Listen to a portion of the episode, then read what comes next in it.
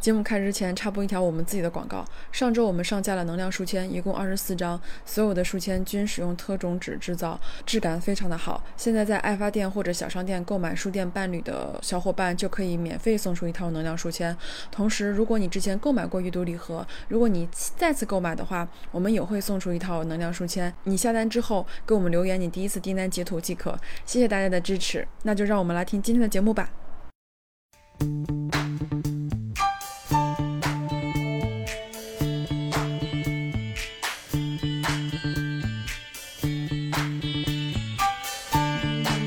大家好，欢迎你来到宇宙乘客。我们是一档跨国录制的节目，我是主播 MT，现在是西班牙时间下午四点。大家好，我是主播小乙，现在是北京时间晚上十点。大家好，我是嘉宾阿磊，现在是上海时间晚上十点。我来自意大利，我在中国待了大概五年。呃，我先学了一段时间中文，然后开始呃读研究生学电影，然后。最近也来了上海参加这个电影节，看看电影，然后很很高兴今天参加这个节目。呃，感谢我们的听友方琪琪通过邮件把我们跟艾丽联系到了一起。方琪琪给我们发了一封邮件，说推荐我们看一下艾丽写的豆瓣的日记。结果我看到他说跟人交流跟玩拼图一样，也看到了他从罗马到南京。呃，一直在做采访，也做跟电影相关的事情，我们就觉得今天这个聊天可以互相聊一聊，看看你阿丽，你觉得在生中国生活五年了，有什么特别大的感触吗？呃，反正来之前没有什么，呃。什么都不知道，就是来之前，真对我来说，真的中国是一个知识盲区，所以我才会比较比较感兴趣，也也比较好奇来看。就我觉得来之前，我关于中国接触到的这些媒体报道，或者是就这类似的，在西方比较比较普遍可以接触到的信息，嗯，也先别讨论什什么。政治方面或者倾向，但是反正是比较有限的，就是会打一种滤镜，就是他不会非常整体去就跟你讲，在在中国生活是一个什么样的体验，就普通人是怎么过的每一天。所以我我来之所以想来，也是想来看看大家是怎么活着，就是。怎么体会到生活的意义？就是对，主要是想看这些，就很普通人的生活和生活方式。那阿里，你在来中国之前有没有在其他的国家就是生活过一段时间，或者是去探索过？因为我在跟就是上海的一些外国人交流的时候，他们呃有很多人其实他们在来中国之前已经在其他国家待过很多年，比如说他们会去在呃东南亚这块，在泰国呀，然后像越南呀，或是甚至在欧洲其他的国家要待一阵子。他们好像觉得说，嗯，我活着这一辈子，我需要探索很多地方，所以说中国并不是他们的第一站，中国只不过。或是他在整个探索世界过程中的某一站，他们接下来，比如说在中国待了呃两三年或三到四年，他们就会离开这里，然后去到下一个地方。那你的感受是什么？就是比如说你的你来中国的契机是因为单纯的想来，还是说呃中国只是你的第一站，还是说哎我就是特别喜欢中国，或者我对中国很感兴趣，我想花很多时间专注在探索中国这这个这个领领域上面？你的想法是什么？嗯，对我我理解你的问题，就是有有的人确实是到了每个地方，只待那么一个短暂的时间再走。我我我的我的想法就挺挺不太一样，就是我我是会希望我到了一个地方，我可以待时间多一点，然后比较深刻的去了解他当地的一个社会和文化，就。在去过来中国之前，去过哪些地方？就去嗯，去了意大利。中国已经是我待的最长的一个一个地方，就快五年了。然后来来之前有有大概半年在是在美国待着的，是我高中毕业之后，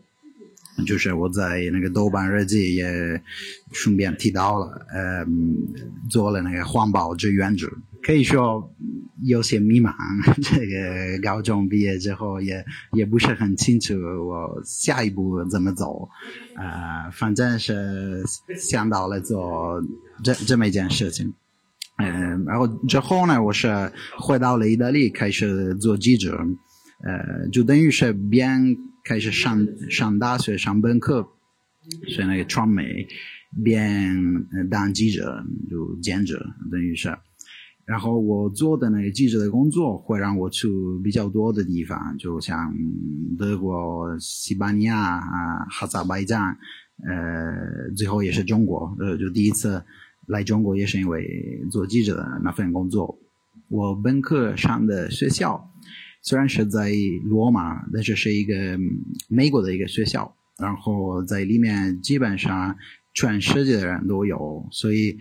那哪怕我在一个嗯，我我在我在意大利，我在意大利的首都，但是我会感受到很多不同的文化和生活方式。对，我觉得呢是是一种刺激，就是我刚好昨天在跟朋友聊这个事儿，就是我我没有说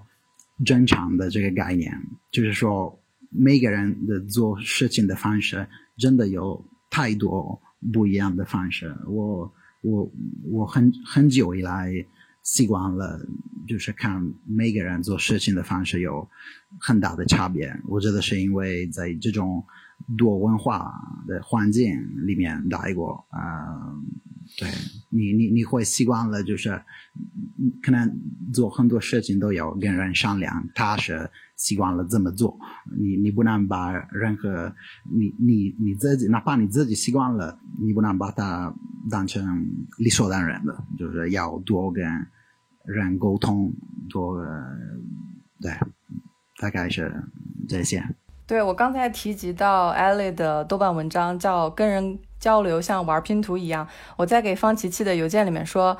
呃，他说在呃艾丽在文章里面说，在我看来，他们会似乎呈现我的信仰，全世界的人都在以不同的方式寻找幸福，尽管文化的差异，我们依然是可以互相理解、彼此交流的。我给方琪琪回的留言。是我的确认为人们是可以交流的，但是这个过程非常的艰难，因为一百多年前全球还在打仗呢。知识的解锁需要很多人的努力。我认为艾丽学中文可以学，能用中文来写文章，还有录播课，已经非常很很了不起了。我在看他写的文章的时候，他写的非常的。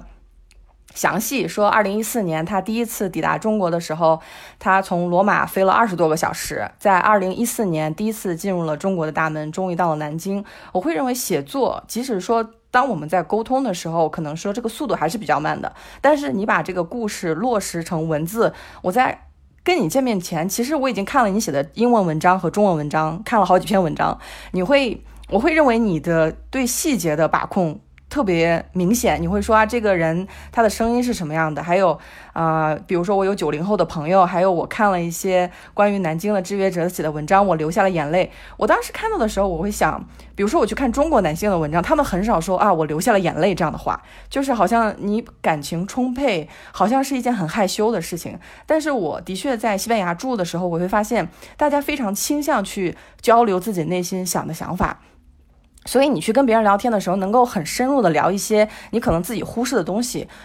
艾丽，你有觉得说东亚人会比较腼腆，会比较不太敢说话吗？就比如说我们上一期请的嘉宾是一个女孩，我们也是听友给她邀请，但是我我们给她发出邀请以后，她纠结了两天，她在想她要不要拒绝。就是女孩子永远在怀疑自己，说这事儿我做不了，我做不到，我应该说啊，我时间不好。但是我给你发邮件的时候，我感觉你非常的爽快。你说就这么定了，我们十六号见。我会觉得会不会文化和性别都会对我们的一些思维的一些惯性产生影响？比如说你在接到我们邀请的时候，你是怎么想的？你对于参加一个播客的录制，你的感受是什么？我觉得很好啊，就是呃，我 从第一点是我每次发现一个。新的比较有趣的博客，就从我的一个非常个人的角度来来看，我我是很快乐的，就是我因为我多了一个可可以听的一个节目，然后所以这 这是我我的第一个感受，就发现你们的这个存在是挺挺开心的一件事，然后知道你们你们想你们想交流啊，也是。也是挺开心的一件事，然后也知道是有这个听众朋友就当了这个中介，对吗？就 把我的信息转给你们，然后让让我们就让我们之间的这个沟通，呃，是有可能发生的，呃，也是挺好玩的。就反正我，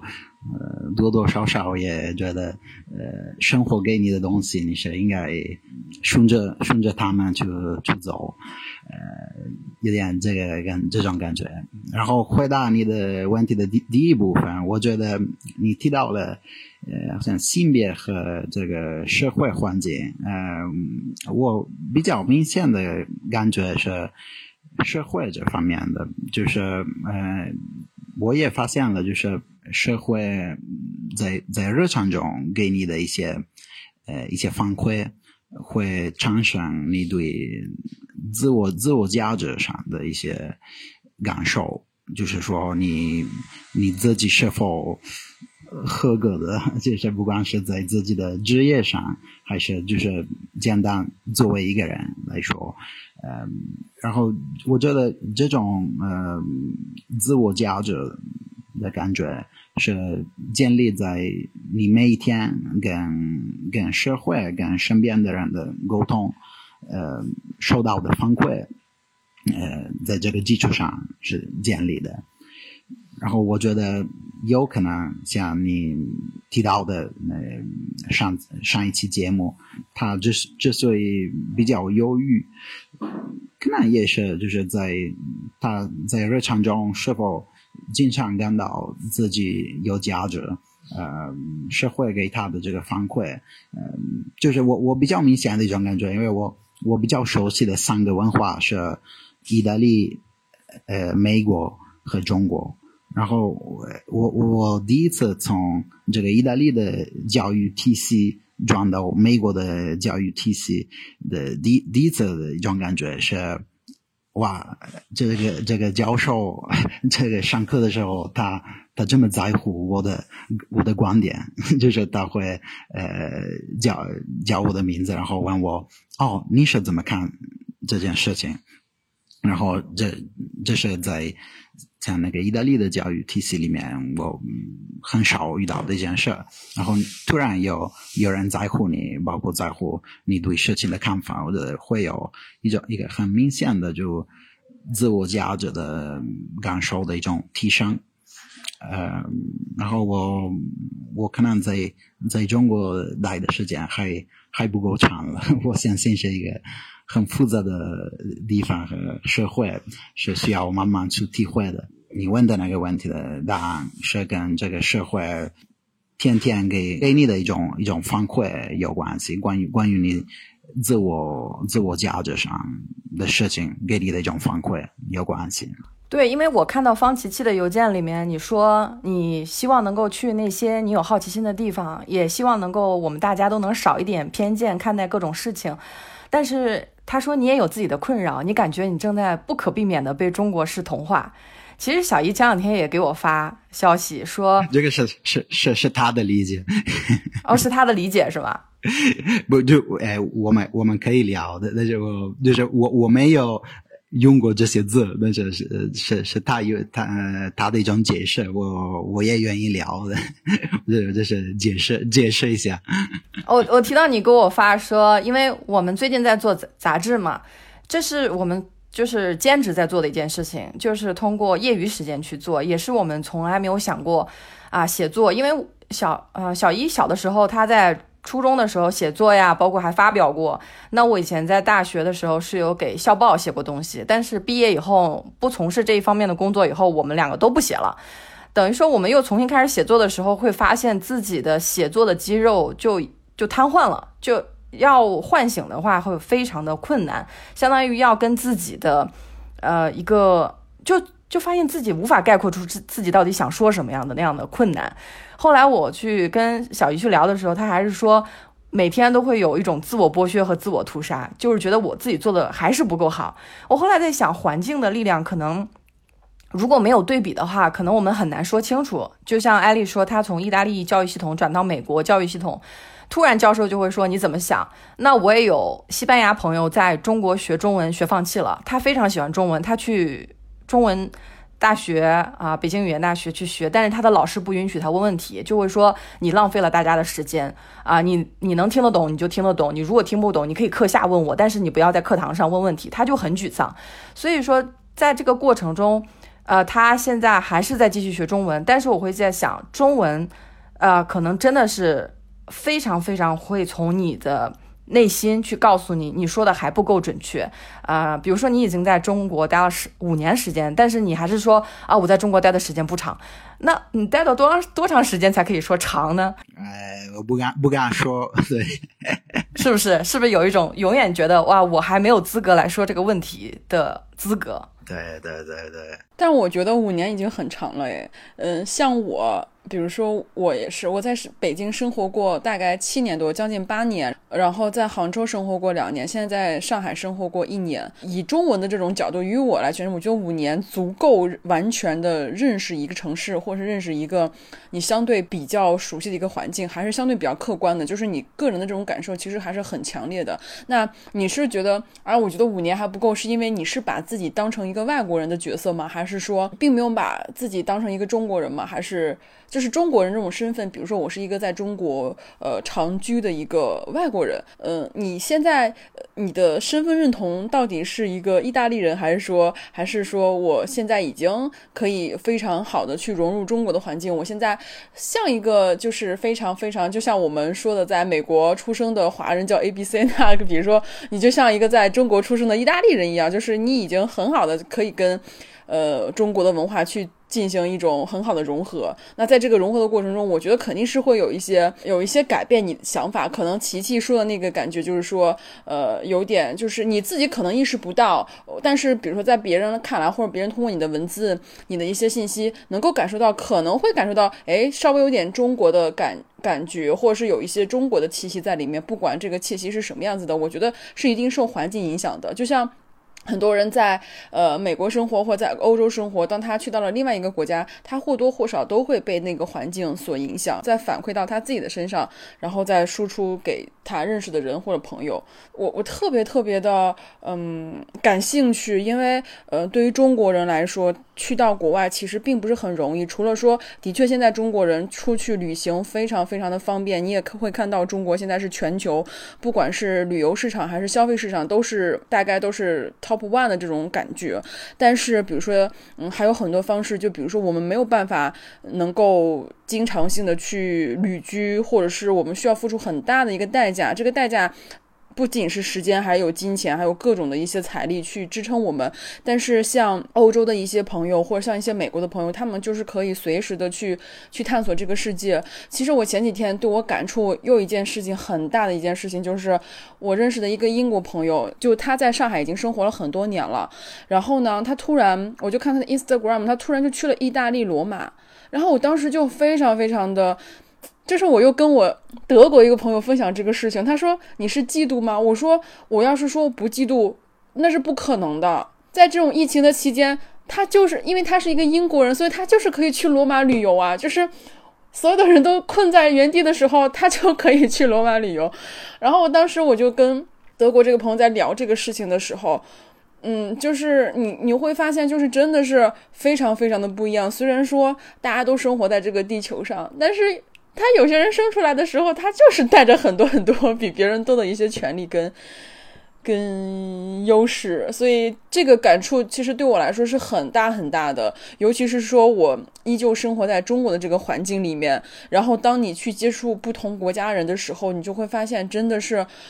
对你的冲击力是很大的，你它会颠覆你之前的一种想法，然后他会让你觉得，哦，原来生活是这么的不一样，原来每个人的选择真的是有很多很多。很多有的时候，在中国这个环境里面，你就会觉得其实大家都差不多，都是一样的一种生活路径。从出生、上小学、上大学，然后拼命读个研究生，然后拼命找一个好工作，找一个铁饭碗，然后找一个呃找一个好人家，就这么嫁了，然后生一生一生一对儿女，然后幸福的过一辈子。大家都觉得这个是很正常的。当你去跟不同文化人沟通的时候，你就会发现并不是这样。大家的生活太不一样了，所有的人的生活重点并不是结婚生孩子，或者是有一个铁饭碗，或者是有房有车，所以就是这个方面对我来说真的是很痛苦。就这个痛苦，其实并不是说我觉得我作为一个中国人很痛苦，而是说我在不停的被不同文化冲击的时候，我个人的塑造了三十年的这个价值观会一点点的粉碎，然后再重新建立一个新的价值观的时候，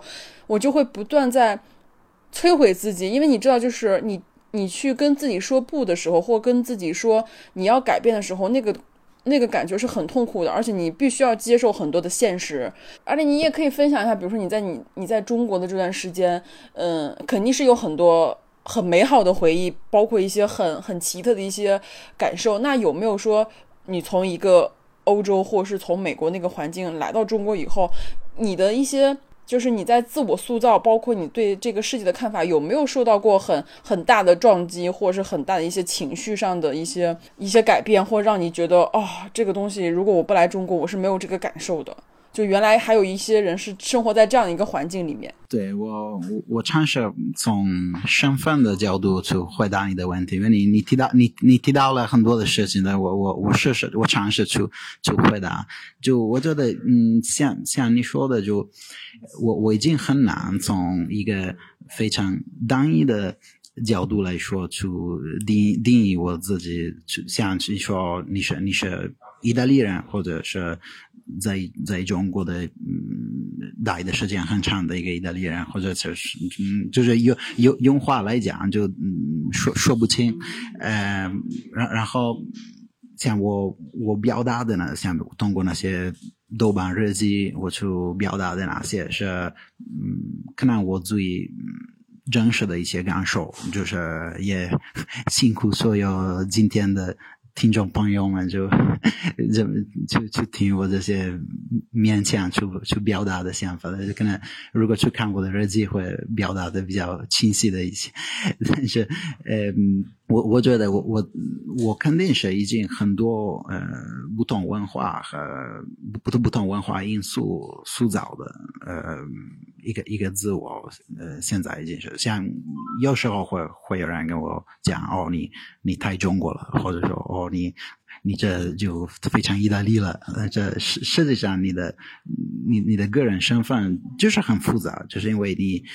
你在很多地方待过，你跟很多有非常不同的文化背景和的人相处过，就是。你必然会产生出来一个非常复杂的，就是多面的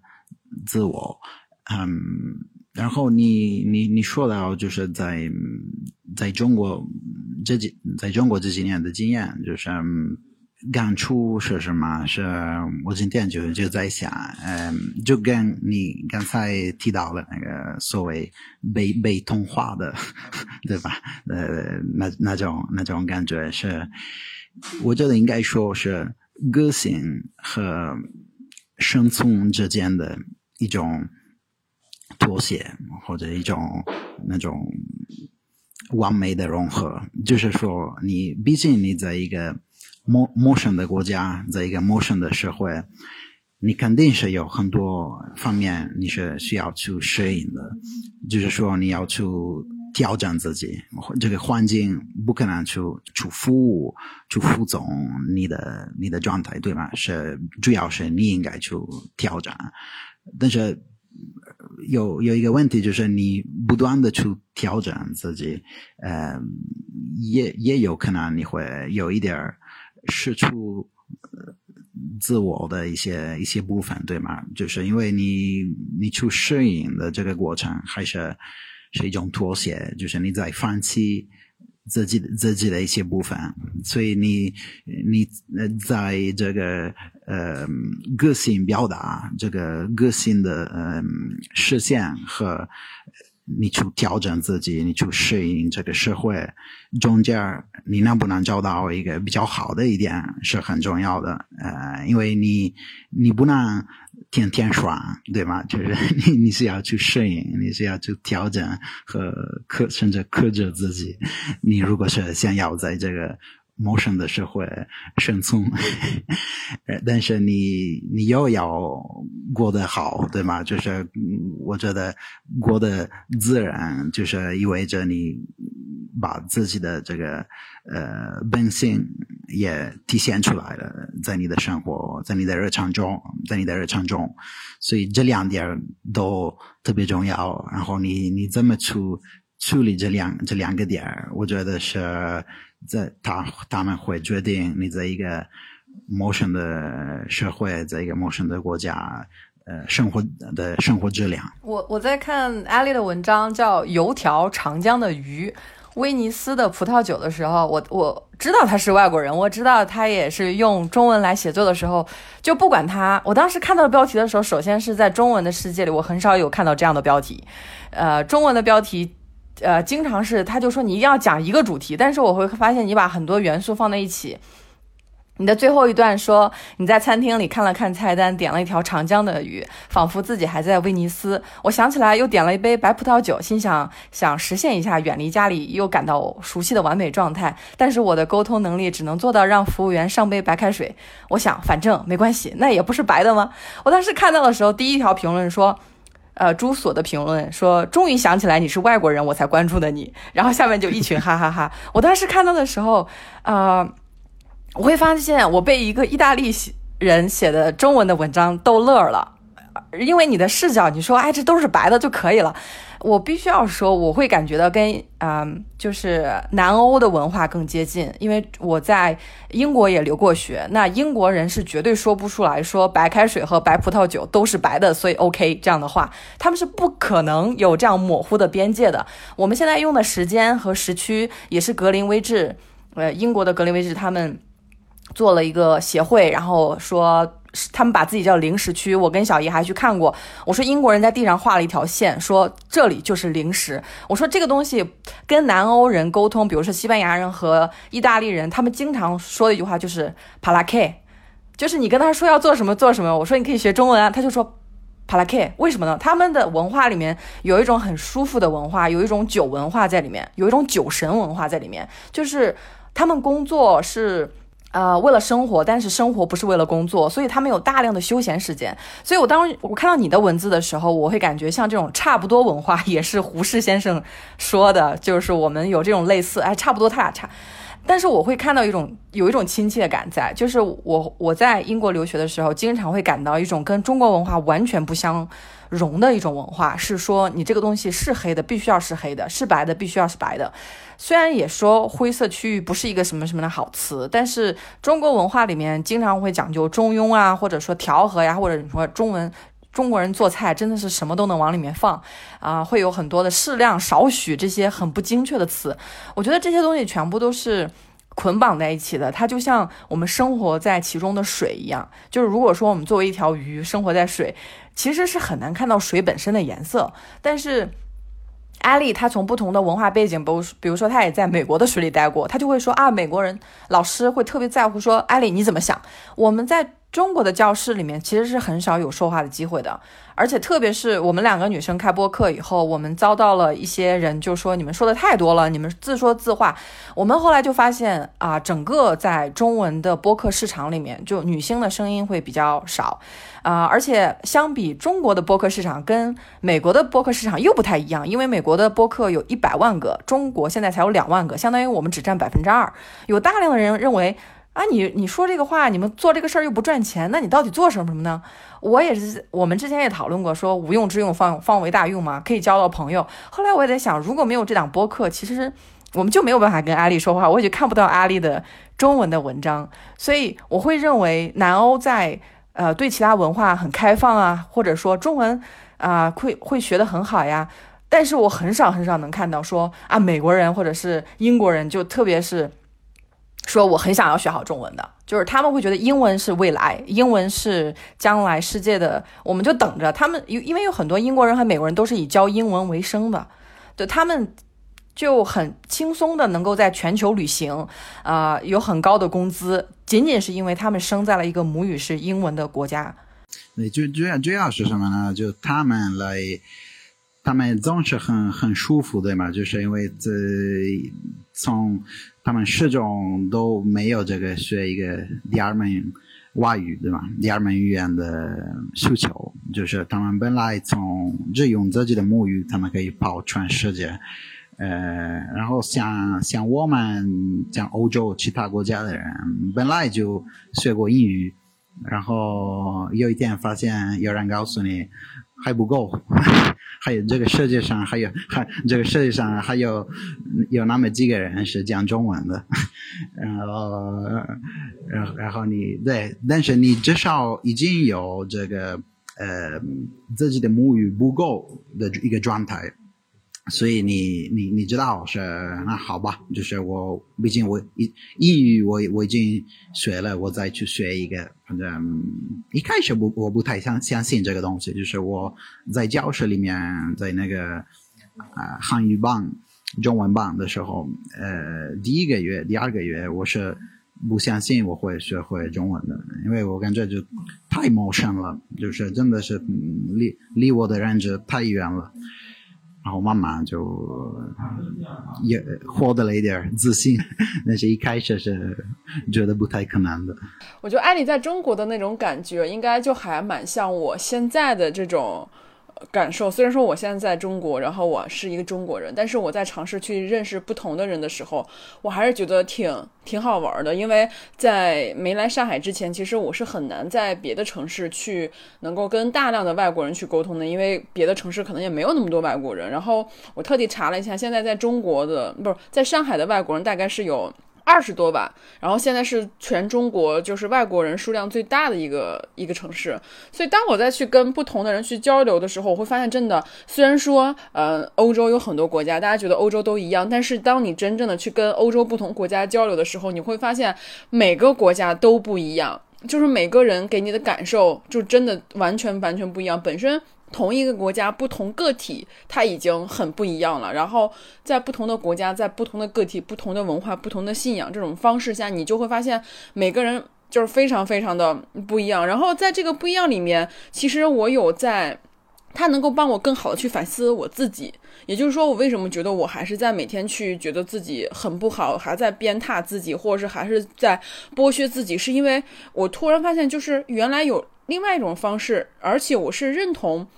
就是我觉得那种价值观，或是他某一些的某些的做法是我认同的，但是我之前没有这么没有这么认为。就是说，在这种不同文化的冲击下面，我知道什么样对我来说是好的，但是我没有办法一下子做到，所以我我必须要在我日常生活中去不停的告诉自己说，哎，你应该这么做，你应该这么想。嗯，我我前阵子在跟那个朋友聊天的时候，他就说我我突然想，就因为他跟我说他在骑骑车，然后我就突然想，不对啊，今天是工作日啊，你怎么在外面骑车？他说我们有一个假期十四天，我当时就惊了，因为我在中国从来没有放过一个十四天的假，连中国最大最大的节假日春节就只有七天哈，然后包括国庆，可能有的时候连拼带凑是吧，各种调休给你调个十天，但是我从来没有遇到过一个十四天的一个假期，我说。什么？然后我的朋友就回了两个单词，说 we deserved，我就我们值得，我们就他们觉得这个东西很正常，就是这种长假期这种。那他他是做做做什么工作的？他啊，他是一个声音的工程师，就是他他放这个假是一个国家的假期，是一个国家公共的假期，就是十四天的假期。然后在这个假期里面，他说他要不停的去，他要去骑自行车，要去跟他姐姐去到户外，然后。去享受这个假期，去做很多呃他在工作里没有这种没有没有时间做的这些事情，所以我突然就觉得啊，原来原来这个世界上还有十四天假期的国家呀，就是你懂吗？就是这是一件很小很小的事情，但是对于一个我来说，对于一个我活了三十年的中国人来说，我非常非常的惊讶。我都想到底是一个什么样的节日能够能够让那个国家放十四天公休？所以这个事情让我让我突然觉得。就是对我冲击力是非常非常大的，包括我再去跟就是外国人沟通的时候，我突然发现他们在乎我的是我的感受，就像你去了美国一样，他们就会问你你你的感受是什么？因为我在中国，我从来不敢去说我的感受，他们就会觉得我想的太多，或我太矫情了，就觉得那么多事儿啊。但是当你去跟外国人沟通的时候，他们第一句话就是你你今天过怎么样？你心情怎么好？就是他们总是在鼓励我表达自己真实的感受，而不是说你别说了，你今天说的已经够多了。所以就是这种文化，就是你接触了这种文化，你更认同这种做法的时候，你能够做一个更好的自己的时候，你就很难再回去。之前那种环境，但是你又不得不去面对这个环境，因为你没有你现在这个方式，你没有办法逃脱它。我没有办法像一个欧洲人或者像一个美国人说啊，我我待够了，我要走，然后我就拿着我的护照去走了。就我现在做不到，我我现在这个身份就是没有办法支撑我可以随时的离开。所以这个东西其实还是蛮痛苦的。这个东西可能对很多人来说并不重要，但是对我来说，我觉得非常非常的重要。自由这件事情太重要了。如果说个体得不到自由的话，这个社会也是没有自由的，这个国家也是没有自由的。我觉得个体的命运就是跟整个社会、跟国家命运是联系在一起的。呃，就是它有的时候其实是可以反推的嘛。国家自由，你个体可能也会自由，但是你如果个体不自由的话，那整个环境也是不自由的。所以说，当我看了很多书，看了很多文化。然后跟不同人接触以后，其实我这个个人感触，我其实我是很痛苦的。再比如说像 MT，他接触了很多文化以后，他可能会比我好一点，因为他现在国外那个环境里面，他可以去。就是天然的就在那个环境里面待着，但是我没有办法，我还是在这个环境里面，在中国的这个环境里面待着。这种文化其实是碰撞，是很痛苦的。比如说，我花了一个星期去看书，然后终于把自己从中国那个那个特别刻板、特别特别旧的思想逃脱出来。突然有一天，我去超市或者我去一个小去一个小餐厅，一下子我就又进入了一个非常非常传统、非常非常 local 的环境里面，我就会觉得我靠，我读的书又白读了。没有办法，这个环境又把我拖进去了。我又要用一种旧式的，就是很旧的那种对话方式去跟别人聊天，我又没有办法去做自己了。所以这个东西就很痛苦。我逼自己赶紧逃脱出去，但是很多时候环境就会把我再拽回来。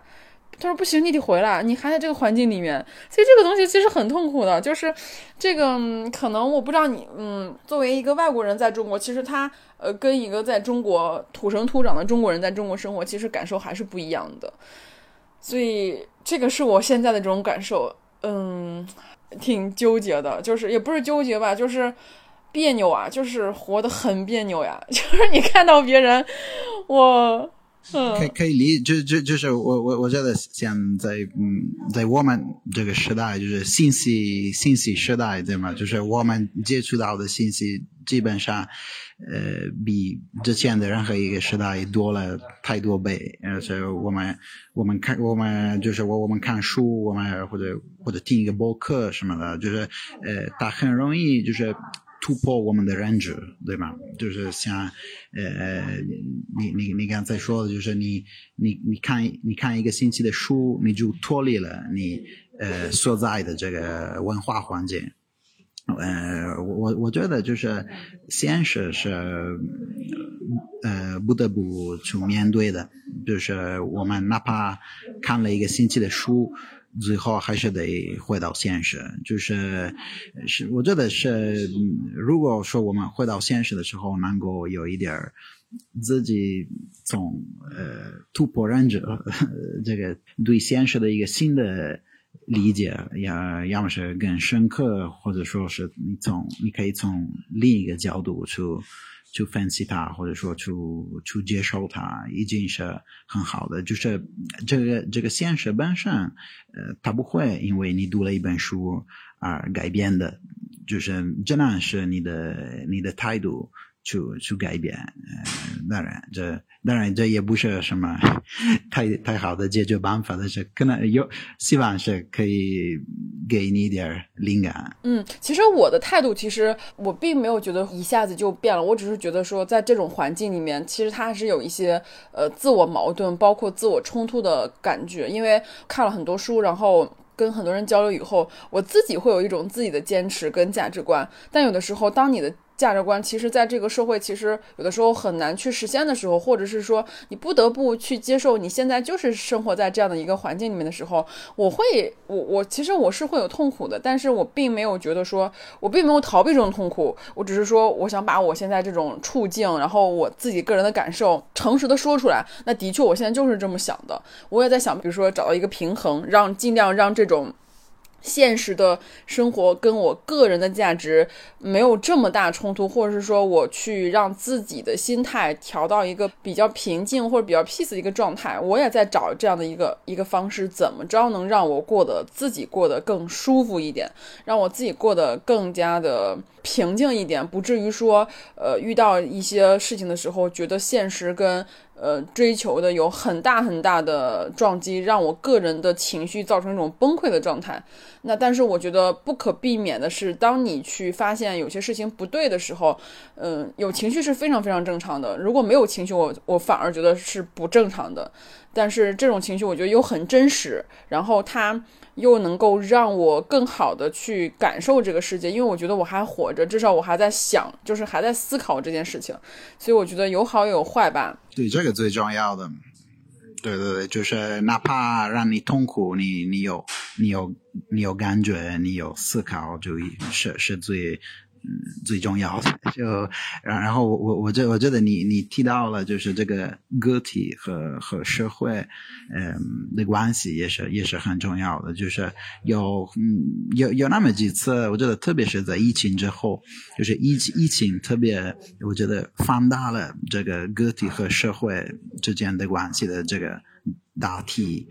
呃，然后疫情，特别是疫情之后，反正有很多很多时候，就是可能有有人问我最近你最近在干嘛，然后就是你可以回答那种非常日常的说哦，我这这几天在弄剧本什么的。但是从一个就可能跟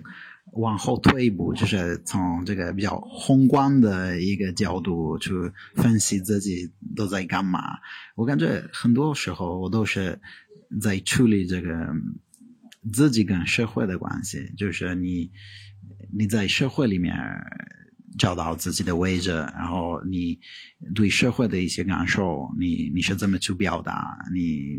你怎么去接受？我觉得很很多时候，你你都在处理这个关系，就包括像对对我来说，很多时候都是在通过写东西，就是像在那个豆瓣上写一个东西，对我来说是一种。跟社会的相处，就是是是是我的表达，嗯，可能是我在在那一刻是我最深刻的表达，可能是，呃，然后一般来说我会感到一种缓解，就像很多的情绪都能够通过那样的方式去被表达的，嗯，有时候对我来说也是踢球，我是踢一个球也是，呃。把很多的情绪都发泄出来了，嗯，或对，反正我我觉得这是一一个一方面是一个非常个人的问题，就是你你怎你一个人你怎么去呃解决这些非常呃内心的属于内心世界的情绪，但是也是跟社会特别有关系的。对，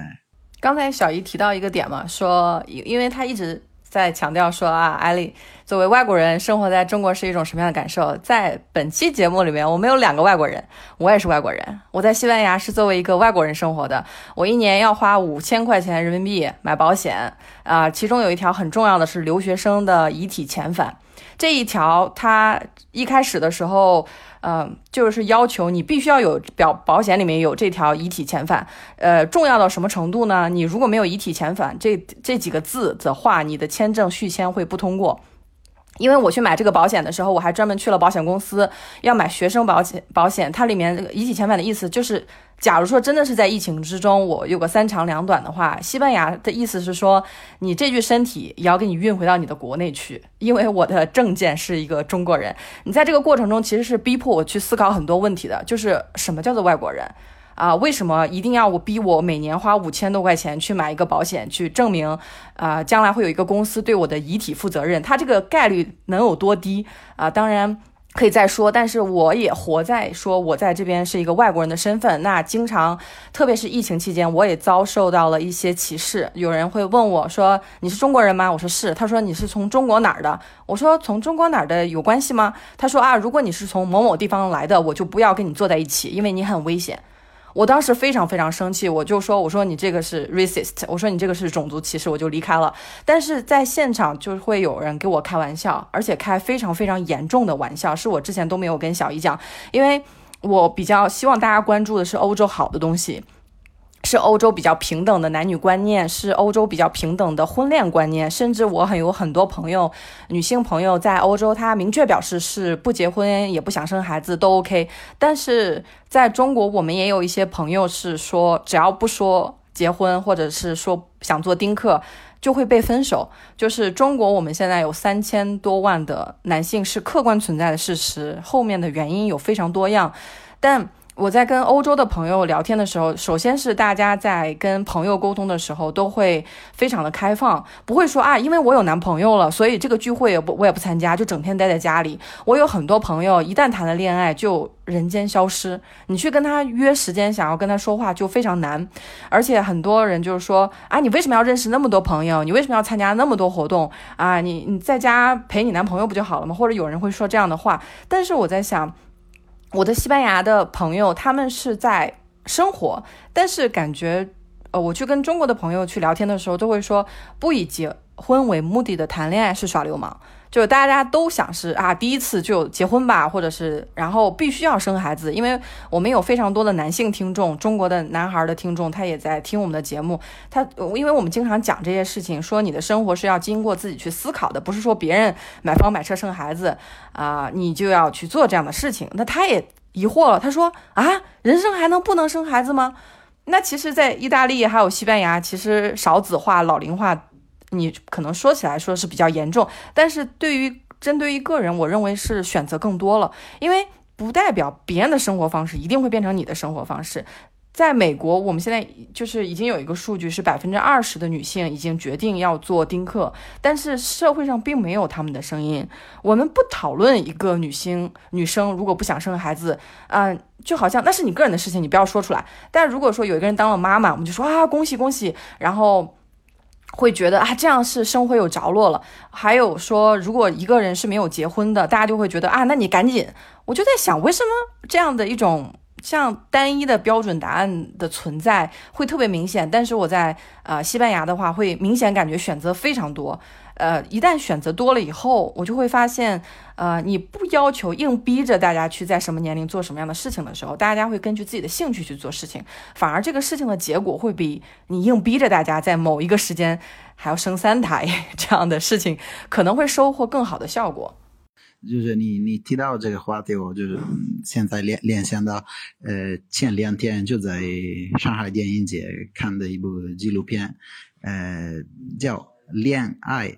呃，现在我我说不清“恋”是哪一个字，呃，反正是这两个字，呃，是一个纪录片，它讲五个呃单身女性的真实情况，然后都是很很不一样的社会阶层，呃，不同的家庭背景，呃，他们都，但是他们都是都是单身。都以不同的方式去处理嗯他们的情况。我当时觉得拍的非非常非常的真实。如果有有机会，大家回头可以去搜一搜，看这个纪录片。阿丽，我是跟很多西班牙的朋友沟通的时候发现。我我的身边的西班牙的男性的或者女性的朋友有五六个甚至十几个女朋友男朋友是很正常的事情，但是对我来说是一个冲击，因为我的印象里面可能一两个、两三个、三四个可能就 OK 了，不能超过五个。就是我会感觉啊，原来我头脑里面的一些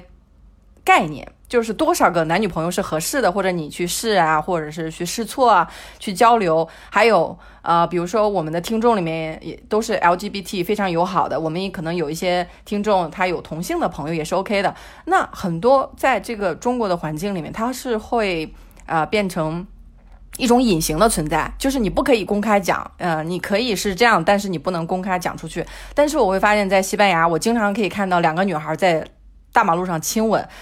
这是在我刚来的时候，我会觉得非常美丽的一一幕。但是我在我才突然发现，在中国没有看到这样的部分，因为不可能，你在中国大马路上牵手啊，或者是亲吻啊，大家会觉得还是，哎，有点那个呃有伤风化。但是我在西班牙的时候，看到很多女生不穿内衣，也没有人看她。但是我会发现有很多事情在西班牙是 OK 的，但是在北京、上海可能不 OK，所以我才会呃在思考有没有可能这种呃现在是不 OK 的，在中国不行的东西，有没有可能将来哎逐步的发展，或者是我们对啊更多的一些国籍的人士开放以后，有很多的文化可以进来交融，而是说。原来觉得非常非常不可以的事情，哎，现在也可以了。我个人的感受是，嗯，不太乐观。但是我我也我也不确定，就是未来都是我们会看看吧。就西班牙肯定是呃欧洲可能最最开放的一个国家吧，就在很多的那些社会群体方面，就像我我意大利的，其实意大利也。跟跟中国的情况也也蛮相似的，我觉得就反正因因为不同的原因，但是也相当保守的。就因为意大利跟天主教的这个这个文化是就是两千多年以来比较有关系的，就是你已经分不清哪些哪些因素是。是属于意大利文化和哪些因素是属于天主教文化，就这两个文化是彼此非常融合在一起的，然后导致意大意大利的一个比较也是比较保守的一个社会环境，呃，所以我也嗯可以理解，就是中国现在当下的情况，当然是不同的原因，但是结果我觉得还蛮相似的。我还是第一次听说。意大利的情况跟中国有点相似，因为我你看我的刻板认识里面就是觉得欧洲的国家都很开放。嗯嗯。你你刚才说不乐观，你能具体说说哪方面不乐观吗？我不确定有这么一个社会的这么一个方向，就是说我们我们都很，就像我在。那边豆瓣的那篇日记提到了是这个人际关系像拼图一样，就是说，呃，当当年我看到那些呃，在一四年在南京的青奥会，我看到那些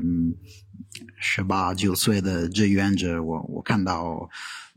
我看到我想看到的世界，就是一种呃非常开放的，就是哪怕你语言不同，也是会努力去了解这个彼此的文化，就是这这种态度。嗯，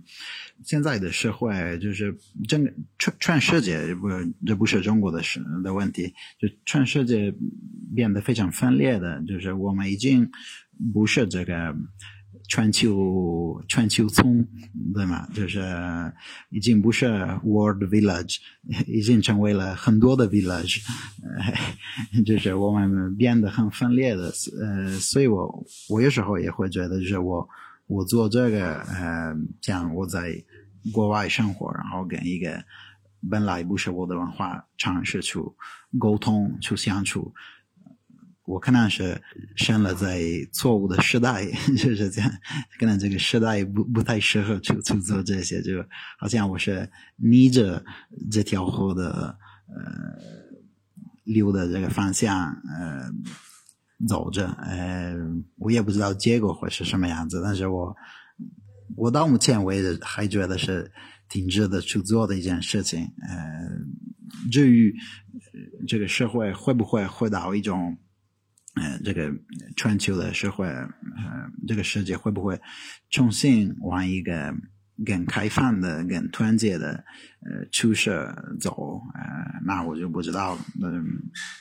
看看，希望是吧？嗯。我个人觉得，就是呃，大环境肯定是会往到，就是会往一个更开放或是更融合的一个一个方向走。但是回归到具体的一些地区跟国家，包括个体上面，呃，肯定是还是会有一些，呃，像这种。嗯，歧视也好，不开心也好，或者是文化差异也好，就是肯定会有的。但是大方向我觉得还是比较乐观的，因为我觉得社会肯定是在进步的呀。其实，在疫情的期间，嗯，就是尤其是在去年那年，就是很封闭的时候，我们也会看到很多媒体上的新闻呀，包括像特朗普呀，包括像呃疫苗、政治这些事情。其实有的时候会觉得啊，就是怎么。社会怎么发展？发展怎么感觉越来越小了？就是各国有各国的利益，但是，呃，但是你会发现，当拜登上台以后，那不管他是出于政治原因，还是出于个人的原因，还是说出于全世界的考虑，他有重回到巴黎协议啊，包括重新再去 G7 这些谈判什么之类的。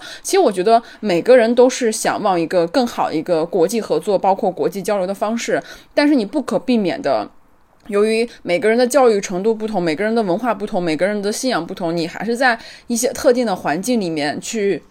感受到一些不开心的地方。我前几天就是看到，我也看到一个，就是一个华裔，她是一个加拿大的华裔，她在去跟她男朋友沟通的时候，因为呃，男朋友是在加拿大生活的一个法国人，就是他是在法语区的，所以就是说，当他们两个人在一起的时候，嗯，女生会默认觉得说亚洲歧视、亚裔歧视这件事情，你应该能够感受得到，或者是说你作为一个白人男性，你是不是能够知道说你在去做一些事情的时候要不。要去呃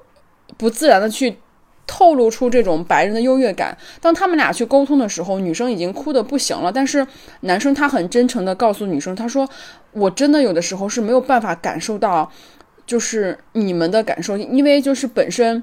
他说：“我从小就是生活在这样一个白人优越的这样一个环境里面，他很难去感同身受。说啊，原来这句话对亚裔来说是有歧视的。就是当当然当然当当他们俩可以很公开、很透明的去谈论这件事情的时候，我就会发现，就是这个问题就化解了。那那个男生他可能在接下来的日子里，他就知道哪些话或者哪些反应是不应该有的。但是我我就是觉得，如果去不去沟通这事情，不去交流的话，可能这个问题就永远得不到一个很好的解释。嗯，我。我还是比较乐观的，但是这种乐观还是要建立在一个更开放、然后更平等或者是更公平的一个谈话基础上，就大家去了解。就像你说的，就是你没来中国之前，你不知道中国是这样。这样一个样子，西方媒体的报道，包括一些毁灭、诋毁，就像我们在中国一样，看到国外的信息都是一些不好的信息。就是比如说，像我第一二零一八年第一次去英国的时候，其实在我去之前，我就在国内看到一条消息，说英国有恐怖的爆炸，是在一个桥上还是在一个公交车上？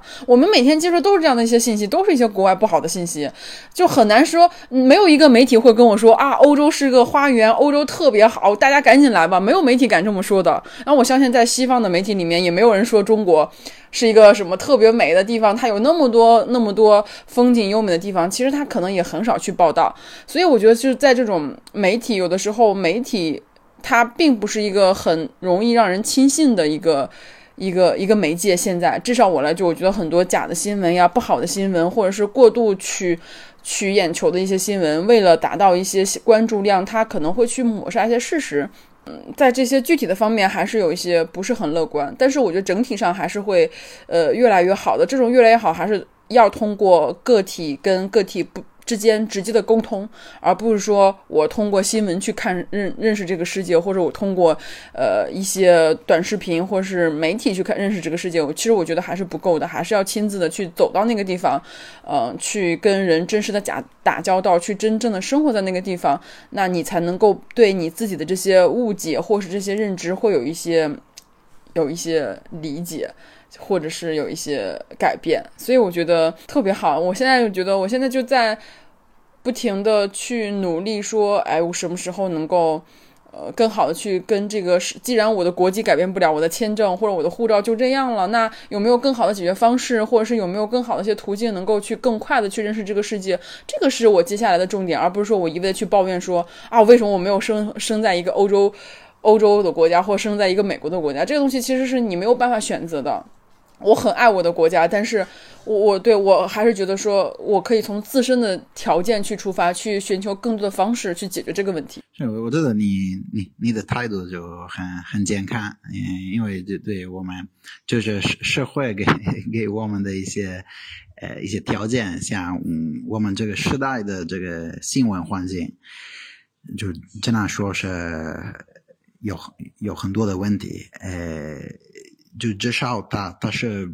不够让我们有一个呃对呃社会上的很多话题的一个比较客观的理解，哪怕有呃这些限制，呃反而他们会鼓励你去主动去了解呃这个世界，哪怕是呃自己亲自到到国外到其他国家去去看看，嗯、或者通过其他的就自己去研究，嗯、反正你你如果这个这这个环境的缺陷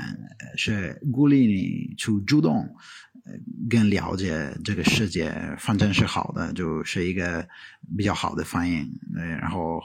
有可能可以导致一个比较乐观的呃这个未来。对，也希望就是像这种交流，因为的确是阿里他之前学了五年的中文，今天才能坐下来跟我们一起聊聊天。我也希望就是将来我们有更多的人可以去学习意大利语或者是英语，主动用自己的眼光去看世界。即使是说听我们在这儿讲，也仅仅是世界的很小很小的一部分。而且，特别是对于外国人的这种看法，我希望我们将来这种外国人的身份会渐渐的脱离掉。我们会不会看到外国人和意大利人的标签，而是看到阿丽一个人的本身去了解他，也会看到说我们当去做人和人的沟通的时候，很多不必要的身份和语言的背景，甚至是性别的背景、年龄的背景、性取向的背景，都不会阻碍我们的沟通。嗯，我还是觉得，如果说大方向是 OK 的，是健康的，那也是需要很多个体的努力，很多人去用语言的作为桥梁，去跟更多人产生交流。所以我从这是我应该是第一次跟一个能说中文的意大利人沟通，我也会觉得，嗯、像很多去爱好去学语言的人，他们真的是非常的开放，他们知道什么样的好的资料和信息都会分享出来。在学语言的过程中，其实也是一个非常快的去了解文化的事情。因为我跟我的西班牙同学在做语言交换的时候，我们有提到亚洲歧视的问题。他说他每天看新闻，他在西班牙的报纸上都没有看到亚洲歧视这几个字。我说这个事儿报道的几乎是满屏啊、英文、中文的信息我都看了，很明显啊。他说在西班牙没有人报道这个事情，我们还在报道我们的国王卷着钱逃跑的事情，还有就是我跟如果我去说一些我在用西班牙看到的信息，大家都是没有听到过的，就是因为大家的。可能已经觉得我们有社交媒体了，我的世界很开放了，我已经每天刷大量的消息了。如果你刷的永远是中文的信息，永远是简体中文的信息，那其实还是一个信息的盒子。我们要呃克服局域网的问题，努力跟互联网连上。这个过程中，其实是每个人自己的一个选择，也不可能说是别人帮你看了世界才会告诉你世界，世界还是需要自己去看的。我之前去过罗马，我会想。那个城市是本身它就是一座博物馆，就世界上只有一个罗马，就是那个城市的话，跟其他的城市特别不一样，不像是，呃，会会有非常高度的发展的一些东西，它好像被时间凝固住了，就是一个胶囊。你回去以后，你还是能够看到那些在书史书里面看到的一些记忆。你去到那些梵蒂冈的大教堂的时候，你确实也会感觉到宗教对你的影响。虽然我是无神论者，但是我对宗教非常的喜爱，我会非常的去研究它。所以像刚才阿丽说，意大利的天主教它有什么影响和中国的一些东西的影响，它可能有的程度上是相似的。我觉得这个观点是非常有意思的，因为我们经常会提及无神论者，其实没有绝对的无神论者。有的时候，金钱已经变成了全球的神。你你仔细想一想，我们像这种唯金钱论、唯消费论，其实就是把大家推上了一个另外一个宗教上，就是你不买，你就是一个绝对绝对是对。对，所以说我们可能说在交换大量的信息，艾丽去交换天主教徒的背景的信息啊、我们去交换一些儒家、佛家的时候，会发现他们是高度相似的。那这个时候我们才有机会去重新思考什么是宗教，什么是神啊、它有可能已经是面目模糊了，它可能不是一个啊像耶稣啊，是一个三十多岁的犹太的中年白人男子了，他有可能是变成了各种货币。所以说，在这个过程中，大量的交流和持续不断的对话，就是我们一直想做的。所以说，欢迎艾丽参加我们的宇宙乘客的录制。艾丽，最后能用意大利语送给我们宇宙乘客一句话吗？比如说，你可以说一句你比较喜欢的意大利的作者说的一句话，然后你帮我们翻译一下是什么意思。这是我我比较喜欢的拉丁语的一句话，就是我们意大利那个很多的高中都是学那个拉丁语，就毕竟我们这个古罗马什么文化历史记录都是用拉丁语写的嘛。嗯，这句话呃用拉丁语讲是说那个 “homo sum humani nihil a me alienum puto”，然后他他。他说的就是我是一个人，人们的一切无不与我有关，就是说人类的一切都跟我是有关系的，呃，就就是很不不分国家这个社会阶层或者什么利益群体，就是我我那只要一件事情是跟人有关系，那。他也跟我有关系，嗯，这是我比较喜欢的一一句。这个让我想起了我之前跟意大利朋友沟通卡尔维诺的事情。他说他特别讨厌卡尔维诺，意大利作家，因为他必须要背。那我就说，你刚才说的这句话，其实鲁迅也说过同样的话，叫“无穷的远方，无数的人们都和我有关”。但是我很多年之前呃都没有去读鲁迅，因为我也特别讨厌他。我，但是我重新去读鲁迅，就是我的意大利朋友跟我说他特别讨厌卡尔维诺的时候，我会发现，也许我读的不对，也许我读的太，就是读的是他很少数的一部分，然后强迫我去背诵。但是这种跨文化的分享，你会发现很多智慧啊，可能都非常多年了，它可能在不同的语言里面都有存在，反而是不停的做复读机把它重复出来，还是有必要的。对，这这这句话是是那个泰隆斯呃 Terenzio 这个人说的，然后是在罗马共和国的时期的一个著作家，是是这么一个作者说了这句话。对，因为我看过西班西班牙小学，他们要考什么嘛？他们就要考拿破仑是在什么时候征服的西班牙，在几几年出生的啊，在什么时候建立了共和国。他们这些填空题我一个都不会，我后来就发现，就是我们这种国家的教育会非常的侧重于本地的教育，但是我认为未来的教育有可能真的是全球化的教育，我们也要去了解古罗马的一个指挥官他说过的什么样的话，可能都会带来很多的启发吧。那我们今天的节目就先录到这里。好。的，很开心今天加入你们的节目，拜拜，拜拜，